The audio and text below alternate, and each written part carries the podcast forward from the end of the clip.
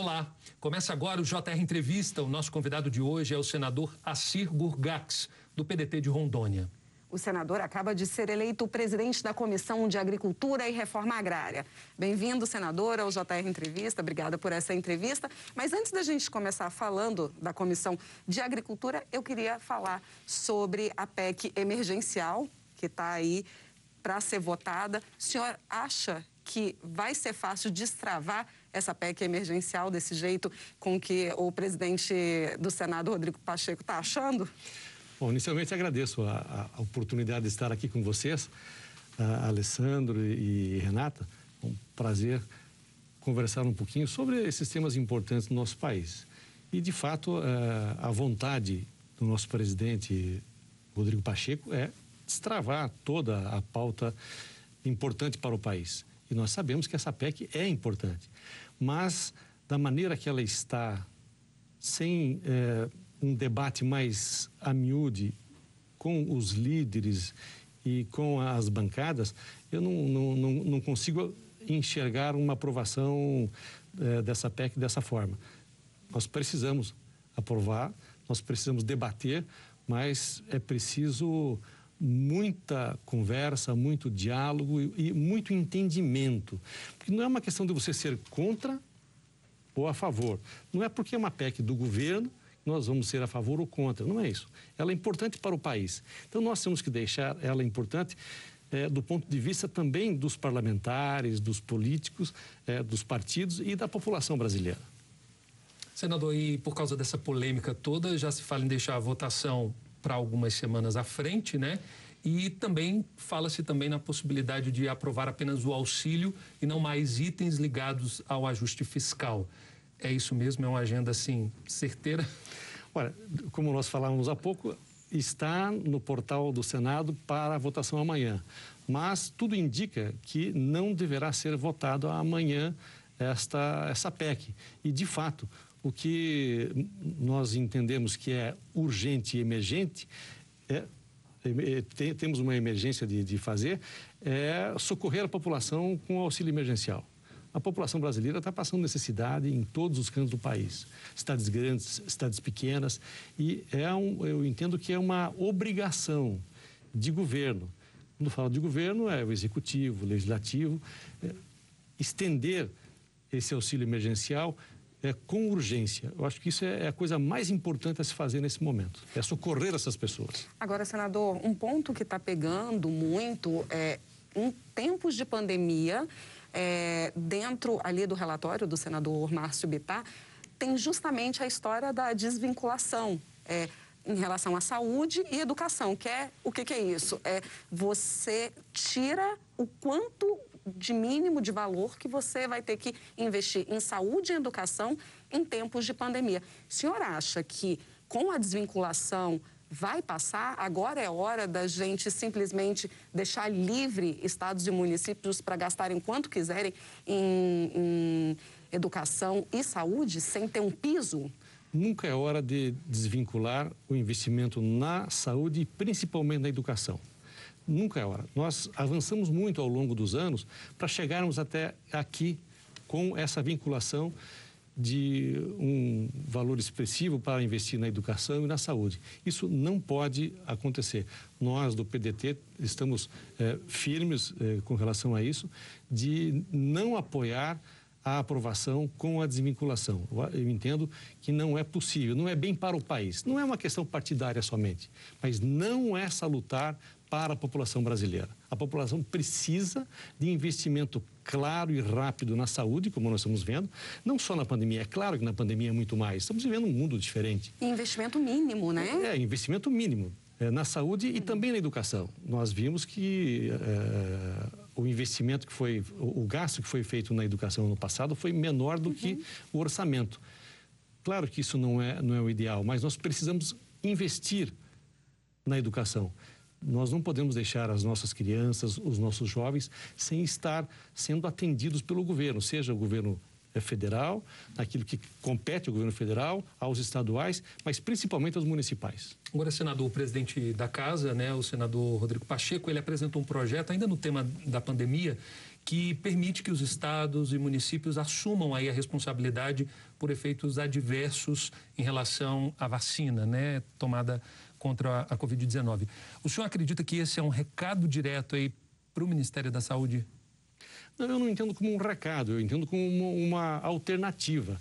Já que o Ministério da Saúde não quer assumir esse risco, alguém tem que assumir. O que nós não podemos é deixar a população sem a vacina. Essa é uma questão que não pode acontecer.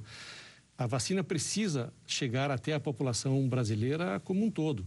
E nós não estamos vendo é, isso acontecer desta, é, nesse momento através do ritmo que nós é, estamos vendo a distribuição de vacina. Agora, então, com esses entraves, acaba retardando ainda mais a vacinação da população brasileira. Fica uma coisa complicada para a população, né? Porque o Supremo decide. Estados e municípios podem comprar mediante a ausência do governo federal. Na Câmara se aprova um projeto que tira a possibilidade da iniciativa privada eh, comercializar a vacina. Como que você interpreta esse, esse sistema jurídico? É para ser interpretado, né?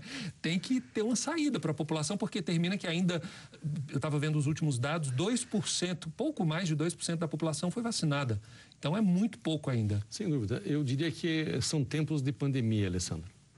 Coisas que eh, estão sendo feitas às pressas, tentando ajudar a população de uma forma rápida, mas não sempre tão eficiente como deveria ser. Então, de, de, eh, de, pronto o Ministério da Saúde tem uma posição, a Câmara pode ter outra, o Senado pode ter outra. O que precisa é um alinhamento. Talvez falta uh, uma liderança com relação à política pública com, com relação a, essas, a essa vacinação. Eu entendo que falta nesse momento no governo alguém que seja específico e claro e tome, a, tome as rédeas para assumir essa responsabilidade. Isso pode fazer, isso não pode fazer.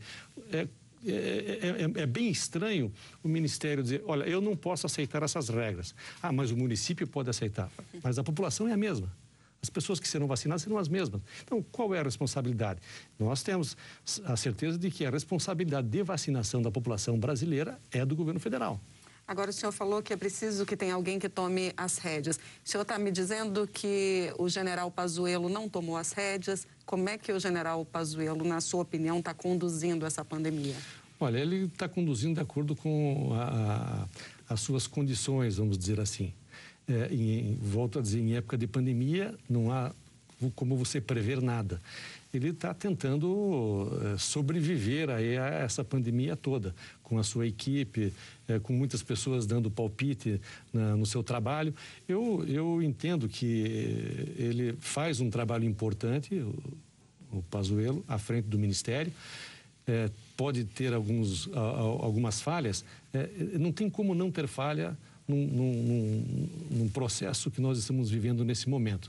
Mas eu, eu entendo que caberia talvez à presidência da República assumir essa responsabilidade e colocar uma, né, uma política pública específica para a vacinação da população brasileira. Agora, senador, recentemente, semana passada, ele foi é, ao Senado, é, senhor eu acho que participou da sessão em que ele falou por mais de cinco horas ali no plenário do Senado e disse que até julho metade da população brasileira estava vacinada. E até dezembro a população brasileira estava toda vacinada. Ele está sendo otimista ou ele está sendo realista? Eu acho que ele está sendo otimista. Demais, e né? Eu quero, eu quero, faço uh, juízo e esforço para que ele tenha razão. Nós estamos vendo uh, a falta de vacina em outros países já desenvolvidos que pagaram a vacina antecipadamente e tal, um atraso nas vacinas. Imaginemos nós que ainda não compramos as vacinas. Acho um pouco difícil. Nós é, gostaria que nós tivéssemos, é, se nós chegássemos a, a dezembro com toda a população vacinada, seria o melhor dos mundos, com certeza. Senador, é, a gente está vendo, ainda voltando um pouco dessa essa, essa guerra aí, né? Essa é uma lei daqui, uma decisão do Supremo dali. E na lei que foi aprovada, no projeto que foi aprovado e agora segue para o Senado, inclusive vai, o senhor vai ter que, que, que, se manifestar sobre ela, foi dado prazo de sete dias, né? O presidente dá sete dias para que a Anvisa tome imediatamente em relação às vacinas emergenciais que chegam ao Brasil, que aprove, tome uma decisão e, e faça tudo correr para poder a vacina sair logo. É, o presidente da Anvisa disse que não dá tempo, é, é, inviável sete dias. Inclusive, ele deu um último pronunciamento falando: não, na verdade não são sete, conta com sábado e domingo, são nove. Então tá bom, melhorou. Aí ele voltou atrás. Como é que chover isso, né? A população fica desesperada, porque assim, ao mesmo tempo que quer a vacina, discute-se uma responsabilização da vacina. Então, quer dizer, se se discute é porque há um receio, há um medo. Em contrapartida, tem a agência que regula preocupada que não vai ter tempo de avaliar o que chega de fora. Veja bem, quando se fala em sete ou nove dias para que a Anvisa tome providências, é com relação a vacinas que já foram aprovadas em outras Por agências outros de países. saúde do exterior. São 11 no total. É, são agências que, é, que têm uma relação direta com a Anvisa e que têm a capacidade de fazê-lo também. Então, não é simplesmente vai chegar uma vacina aqui, a Anvisa terá sete dias para dar a sua opinião. Mas de uma vacina que já foi aprovada por outros institutos em outros países. Então, eu entendo que isso é positivo. Nós precisamos, nós precisamos nos reinventar nesse momento de pandemia. O que nós não podemos é ficar ah, nos atrapalhando na, na, na, na nossa burocracia. Ou seja, as amarras da burocracia tem que sair, né? Tem que momento. sair, tem que sair. Nós temos que, que é, fazer um esforço geral, um esforço concentrado de todos, de toda a população, mas principalmente do Congresso Nacional, do Executivo, do Judiciário, para que a gente possa trazer essas vacinas para o Brasil e atender a população brasileira. Eh, eu, por exemplo, eu sou a favor da, da, de que as empresas pudessem comprar as vacinas e distribuir para os seus funcionários. Uhum. Eu não vejo como problema, porque a população é a mesma. A, nós estaríamos... É, a discussão é que teria uma fila paralela, né? Então... Mas nós estaríamos é, trazendo uma economia enorme para, para o, o governo brasileiro, para uhum, o SUS, uhum. porque a população é a mesma a ser vacinada. Agora, se nós é, formos é, dar sequência nas burocracias de governo, nós vamos retardar ainda mais a compra de vacina. É claro que ninguém quer um, uma, uma, lista paralela, uma fila paralela. Não é esse o sentido. Mas é abrir para que todo mundo possa, possa comprar municípios, estados, eh, empresas privadas que queiram eh, que queiram eh, vacinar os seus funcionários, porque muito mais, segundo as contas que me, me repassaram, é muito mais barato você comprar vacina do que você ter um funcionário eh, sem poder trabalhar, sem produzir e a empresa fechada também.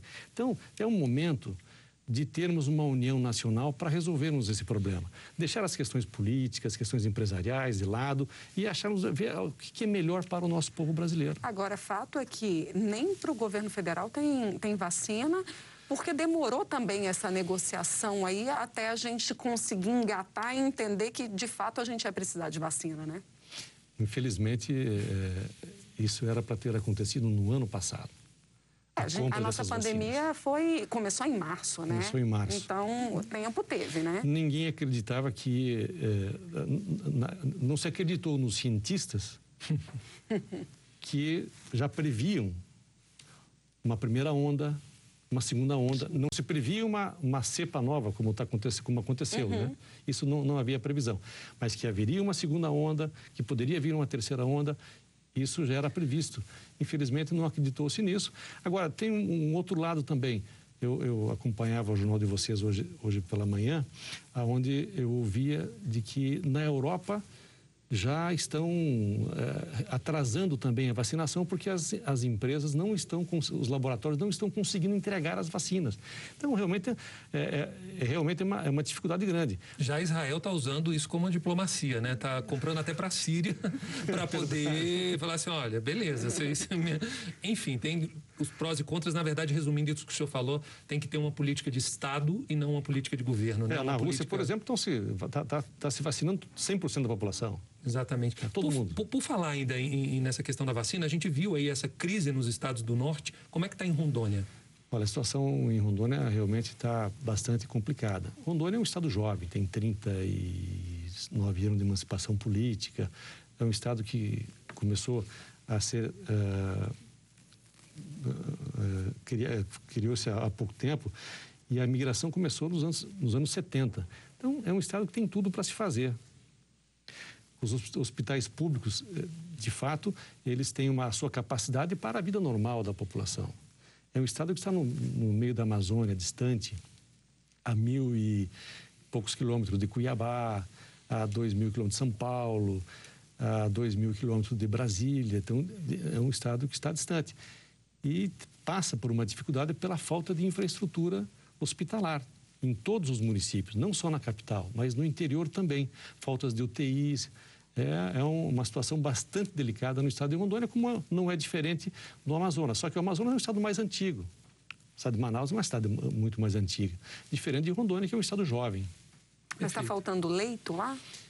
Estamos no, estamos no limite de leitos e, eh, na verdade, infelizmente, exportando paciente para outros, outros, outros estados, estados para que possam nos ajudar. E, felizmente, vários estados, várias capitais brasileiras estão recebendo pacientes de Rondônia.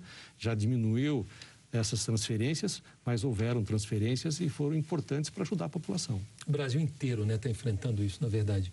Infelizmente. Olha, Exatamente. Olha, e você pode assistir ao JR Entrevista na Record News às 10h40 da noite, também no Portal R7, ainda no Play Plus, no Jornal da Record, no JR 24 horas à meia-noite e meia e também nas nossas redes sociais.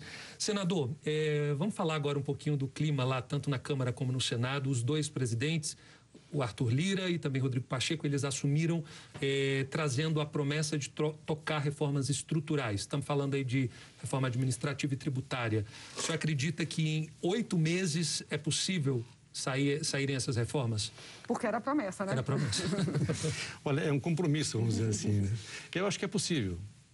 É, é possível nós avançarmos nessas, nessas reformas, tanto a, a tributária quanto a administrativa, se houver um diálogo é, é, tranquilo para se colocar cada segmento as suas opiniões. Nós temos que ouvir a sociedade. Nós não podemos achar que o Congresso foi eleito pelo voto direto e tal, o Congresso vai fazer tomar as suas decisões sem ouvir a sociedade organizada. Isto é impossível, não tem como fazer. Nós dependeremos de muitas audiências públicas, por isso, aí tem a interrogação, a pergunta sobre a, a questão, essa questão da pandemia. Nós poderemos fazer audiências públicas ou não, uhum. se, nós podemos fazer virtuais, mas é importante ouvir a sociedade. É, a reforma tributária, eu desde pequeno eu ouço dizer que tem que fazer a reforma tributária. Mas toda vez que se fala em fazer a reforma tributária, dói, né? aumenta, aumenta um pouco o imposto. Chega dói. É mesmo. Aumenta um, um Reformou, imposto. aumentou, acabou aumentou o imposto. Não é essa a reforma que nós precisamos. Exato. Quando você fala em reforma tributária, pensa assim, então vamos diminuir o imposto? Também é difícil, porque nós vamos tirar do Estado da União, dos estados ou dos municípios. Ninguém quer perder a, a, sua fatia. E da onde e é vem difícil. a compensação, né? E de onde é que vem a compensação? Não há como. Então, quando se fala em reforma administrativa, eh, reforma tributária, nós temos que desburocratizar, diminuir o custo do Brasil, fazer com que a gente diminua a quantidade de imposto e que, gente, é, que o país seja mais eficiente na cobrança, uma cobrança mais é, ágil e mais barata, que não seja tão cara para o contribuinte. Se nós conseguirmos desburocratizar diminuir a quantidade de impostos e fazer uma equação que não mude o que tem hoje na arrecadação municipal, estadual e federal, eu entendo que é um grande avanço. Agora, todos, todos eh, parlamentares têm que estar desprovidos de, de questões políticas, eh, ideológicas. ideológicas, senão nós não vamos a lugar nenhum. Mas eu entendo que é o momento de fazer isso. É possível fazer. A reforma administrativa, da mesma forma. Temos que tornar o serviço público mais eficiente. Esse é o grande desafio. Você acha que hoje não é eficiente? O que, que você acha? Deixa a desejar, né? Deixa a desejar algumas coisas. Não vamos nem falar na nossa infraestrutura, que é o grande problema, depois vamos falar mais, mais um pouco quando chegarmos na, na questão da agricultura. Mas temos, temos deficiência, sim. Agora, nós também temos que garantir os direitos dos trabalhadores. É, esse é um ponto que o PDT, por exemplo, não abre mão. Nós queremos a reforma? Vamos, vamos fazer, vamos fazer a reforma. Agora vamos debatê-la com tranquilidade e garantir o direito dos trabalhadores e fazer, fazer com que o governo, que o serviço público seja um, um serviço mais eficiente e também menos burocrático. Veja que a palavra burocrática está em todos os, os nossos, as nossas, os nossos temas. Então, é, nós precisamos avançar. Há quanto tempo nós não temos uma reforma administrativa? 30 anos? Talvez mais?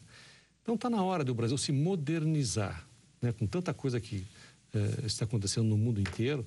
é, a, a própria experiência da pandemia nos trouxe tantas novidades e coisas que vieram para ficar, o governo precisa também fazer uma reforma e se adaptar ao mundo real, ao mundo verdadeiro. Senador, vamos para o intervalo. Bom, e na volta a gente fala sobre os trabalhos na Comissão de Agricultura e Reforma Agrária. Fique aí. Estamos de volta com o JR Entrevista. Aqui com a gente o senador Assir Gurgax, do PDT de Rondônia.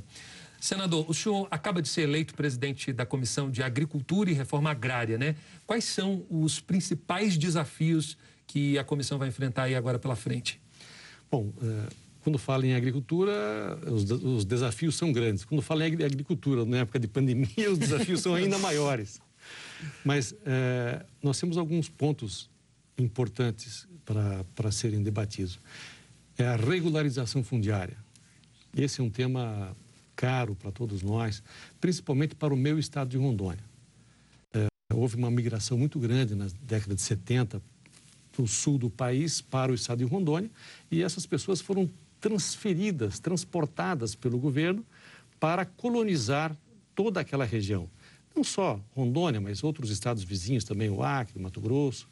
E essas pessoas foram colocadas nas suas áreas, deram um, um documento qualquer, mas não deram o título definitivo, não, deram a, não fizeram a regularização fundiária definitivamente. Essas pessoas estão precisando. É claro que não é só Rondônia, é isso é, é, em vários outros estados. Então, esse é um tema é, recorrente que nós temos, temos que, que abordar e avançar. Já temos leis para isso, já tem programa do governo federal, já tem verba para isso. Agora, nós precisamos fazer um, um, um, dizer, uma sintonia fina entre o governo federal, os governos estaduais e os municipais. Nós não podemos achar que somente com o governo federal, através do INCRA, ele vai conseguir fazer a regularização fundiária. É preciso fazer uma parceria com os estados, com os municípios, para que a gente possa realmente fazer é, essa regularização. Talvez eu, eu entendo que a transferência das áreas, das terras documentais da União para os estados possa ser uma solução para que os estados possam fazer a sua regularização fundiária. Isso vai fazer com que os nossos agricultores tenham acesso a programas de governo, acesso a crédito rurais, para que possam aumentar a sua produtividade. Hoje fala-se muito no desmatamento no Brasil, né? é uma voz corrente, é um assunto do dia. E também falamos que nós precisamos aumentar a quantidade de alimentos, não só para o Brasil, mas para a exportação também, principalmente para a exportação. Agora, nós podemos fazer um aumento da produtividade sem derrubar uma árvore no Brasil. De que forma? Nós temos muitas áreas degradadas principalmente na região norte. São exatamente essas terras que não têm documento, que as pessoas não têm acesso a, pro, a programas de governo, não têm acesso a crédito rural e não pode fazer mecanização, não pode colocar tecnologia na terra e tudo mais. Então, são temas que eu entendo que é da maior importância para a gente é, começar a, a, a, discutir. O Brasil hoje é um dos países mais, mais, que mais exporta commodities, commodities de alimentos para para o mundo, vamos dizer assim. Então, é, o Brasil, nós, nós precisamos fazer com que o Brasil é, exporte um pouquinho mais de, de produtos industrializados. Uhum. Esse é o grande desafio que nós temos. Nós exportamos muito em quantidade, mas pouco em dólares. Nós precisamos aumentar, por quê? Porque nós, nós não exportamos uh, produtos industrializados. A gente exporta muita matéria-prima. Matéria-prima. Uhum. Nós precisamos industrializar. Então, esse debate vem para a Comissão de Agricultura e Reforma Agrária e eu conversando bastante também com a senadora Kátia, da Comissão de Relações Exteriores, nós já vamos fazer uma pauta eh, juntos da Comissão de Agricultura e Comissão de Relações Exteriores para reposicionar o Brasil nas exportações. Eu entendo que isso é importante. Nós temos que avançar na exportação de produtos já industrializados. É, um, é, uma pauta que vamos fazer junto e também temos uma outra pauta com a Comissão de Meio Ambiente, que é, é, é claro que tem que deixar, é, é, importante que tenha que deixar claro que a, a produção de alimentos do Brasil é uma produção sustentável, não agride o meio ambiente. pelo contrário. E a Comissão de Agricultura ou a agricultura não é concorrente do meio ambiente. É o contrário. Eles estão sempre unidos e somente juntos nós poderemos aumentar a produtividade, cuidar do planeta e fazer um trabalho realmente que nós possamos melhorar a renda do nosso trabalhador. Nós falamos muito que precisamos, olha, nós precisamos deixar o trabalhador eh, rural na terra, que não venha para a cidade e tudo mais. Muito bem. Só que ele vai ficar lá sem internet? Tem que dar condição, né? Ele vai lá ficar sem asfalto, sem energia? Não pode. Então nós temos que levar esse conforto na cidade para o homem do campo também. Então são todos temas dessa natureza que nós queremos implementar eh, na Comissão de Agricultura e Reforma Agrária, como nós, eu tive a, o prazer de, de, de, ter sido presidente em 2011 e do, 2012 também. E nós andamos o Brasil, naquela época tinha a reforma do Código Florestal, fazendo audiências públicas, ouvindo a população, ouvindo o setor organizado, para ver como é que nós podemos fazer para colaborar, para ajudar. Porque é, nós estamos aqui em Brasília, eu sou de Rondônia.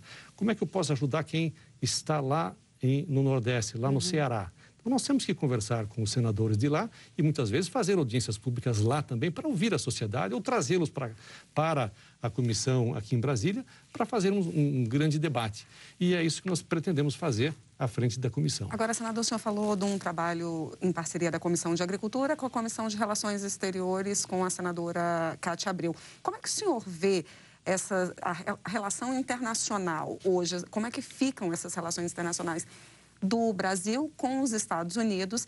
É, o, o, Biden acaba de retornar o acordo aí de Paris, acordo onde os países se comprometem com metas de redução de emissões de carbono para poder conter o aquecimento global.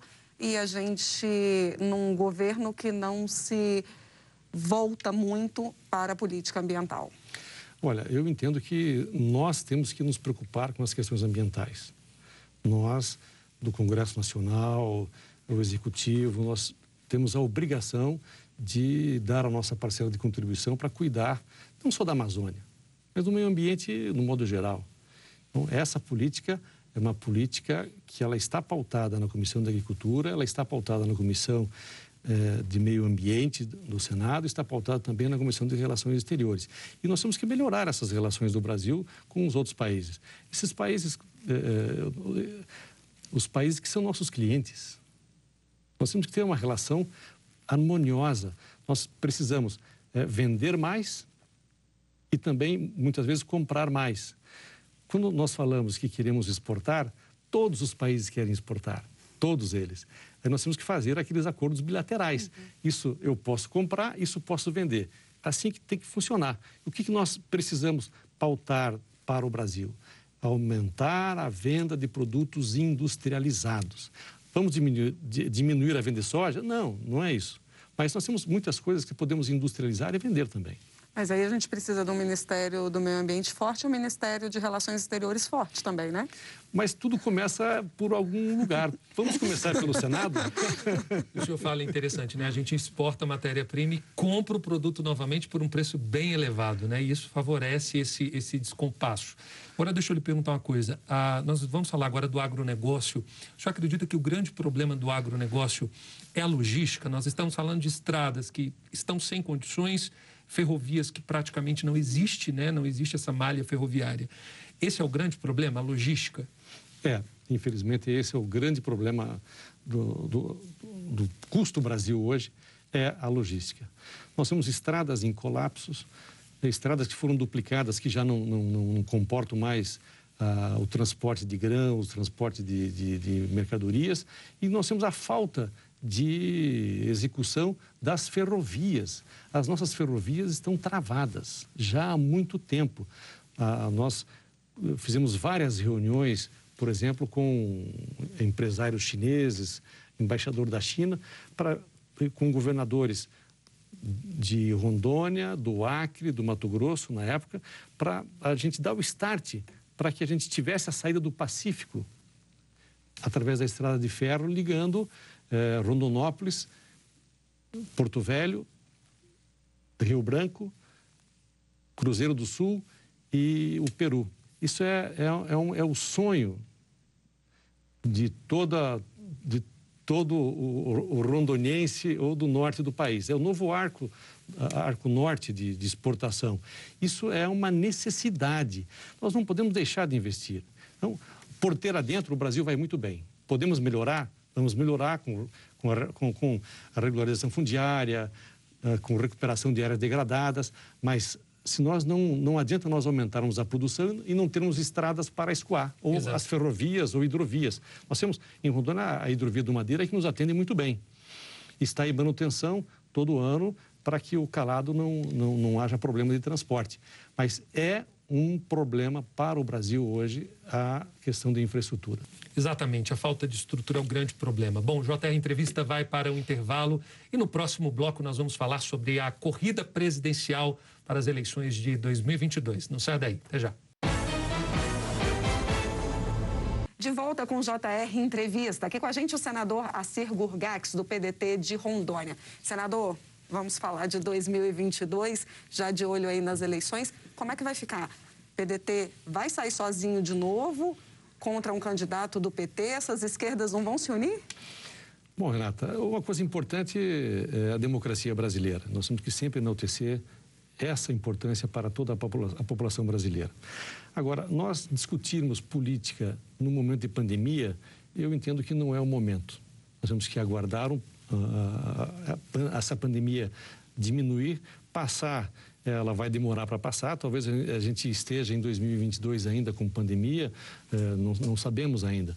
Mas o fato é que o PDT tem um candidato competitivo e competente para a presidência da República. O Ciro Gomes é, vem se preparando já há muito tempo e a cada ano, a cada mês, a cada semana que eu converso com o Ciro, eu vejo ele ainda mais afinado e mais afiado para participar dessas eleições. Eu não acredito que haja uma união eh, de partidos de direita contra partidos de esquerda. Eu acredito que nós teremos candidatos de direitas, de direita e candidatos de esquerda no primeiro turno. E segundo turno acontecerá sempre aquelas conversações, aquelas composições normais. Mas nesse momento eu entendo que o PDT não se alia ao PT, a princípio, a princípio não. Gostaríamos que o, que o PT eh, pudesse fa fazer uma composição conosco, Como uma vice. chapa com o Ciro candidato a presidente. E o PT vice. E o PT vice. Uhum. Mas é, é, legítimo também nós imaginarmos que o PT, sendo o maior partido de, de oposição ou de esquerda, também tenha, tenha a sua legitimidade de ter o seu candidato a presidente. Então, nós não podemos tirar. Isso faz parte da democracia. Então, o importante é que o PDT tem candidato e um bom candidato a presidente da República para 2022. Senador, agora a gente viu nas últimas eleições uma polarização muito forte, né? Ou você era isso, ou você era aquilo. Só acredita que nas eleições de 2022 a gente vai ter um pouco, vamos, vamos tirar um pouco dessa pressão e vamos ter candidato com mais propostas, ou seja, vamos discutir o mérito, o crescimento do Brasil, é, aceleração da economia, ou a gente ainda vai ficar nessa polarização de você aí, desse, daquele? Olha, por parte do PDT não interessa essa polarização. Por quê? O PDT tem um programa para o Brasil, tem um projeto para o país. Um projeto que está sendo debatido já há muito tempo, está sendo discutido com as bases. Nós temos propostas para o Brasil. Então, a nós não interessa essa polarização. Nós vamos para a campanha, o Ciro vai para a campanha com uma proposta específica definida na área da saúde, na área da educação, na área de infraestrutura, na área da assistência social. Então, nós temos um projeto, um planejamento para, o, para apresentar para a população brasileira. Agora, senador, voltando a falar de agronegócio, um minutinho para responder. Qual é o maior desafio do agronegócio aí para os próximos anos? Bom, aumentar a produtividade e tornar o país mais competitivo. Hoje, o dólar está fazendo com que a comida do povo brasileiro encareça.